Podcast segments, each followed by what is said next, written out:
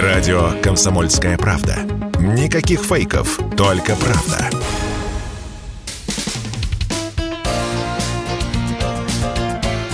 Говорит полковник. Нет вопроса, на который не знает ответа Виктор Баранец.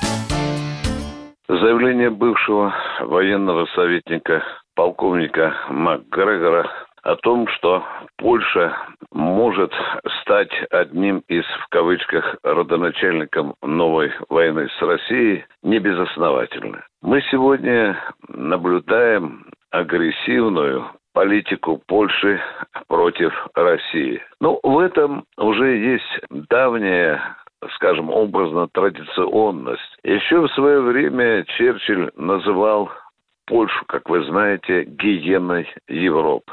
Сегодня Польша превращена в главную антироссийскую овчарку, которая сильнее всех стран НАТО и рычит на Россию, и скребется у ее границ, проводя постоянные учения. Но что касается заявлением польского и политического, и военного руководства, то тут уже перейдены все допустимые дипломатические пределы. Я уже не говорю о том, что официальная Варшава недавно совершенно на полном серьезе заявила, что надо разгромить Россию, что надо уничтожить русский мир, и в конце концов открытым текстом призвала россиян к свержению Путина.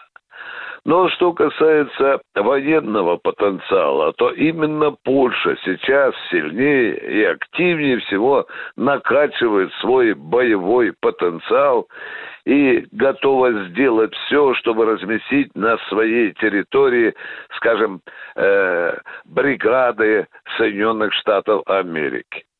Вот во времена, когда президентом был Трамп, один из руководителей Польши дошел до того, что сказал именем президента Соединенных Штатов Трампа будет назван один из фортов в том случае, если американцы разместят еще одну бригаду на территории Польши. У Польши сегодня есть очень серьезные виды на западную Украину. Вы знаете, что уже поляки, а точнее некоторые политики, да и националисты, открыто говорят, что они претендуют, э, например, на Галичину, э, на Львов, на Волынские земли, которые, по их мнению, истори принадлежали Польше. Польша топчется вокруг вопроса о том, чтобы ввести так называемые миротворческие силы на Западную Украину, поскольку Варшава побаивается, что когда Россия закончит свою военную специальную операцию на юге, на востоке Украины, она ринется и на Западную Украину. Чтобы упредить такое развитие событий, поляки и предлагают побыстрее ввести войска на Западную Украину. Правда, у Вашингтона на сей счет аппетита нет, и он еще открыто ни разу не поддержал Варшаву в этих ее, скажем так, агрессивных устремлениях.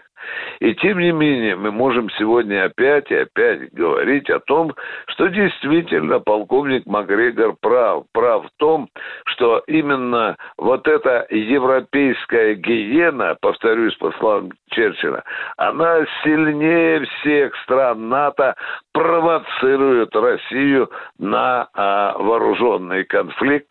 Но вы прекрасно понимаете, что если э, Польша нападет, скажем, на э, войска России, которые придут на Западную Украину, то это, конечно, будет достаточно серьезный вооруженный конфликт. Нельзя забывать, что у Польши почти что 300 тысячная армия.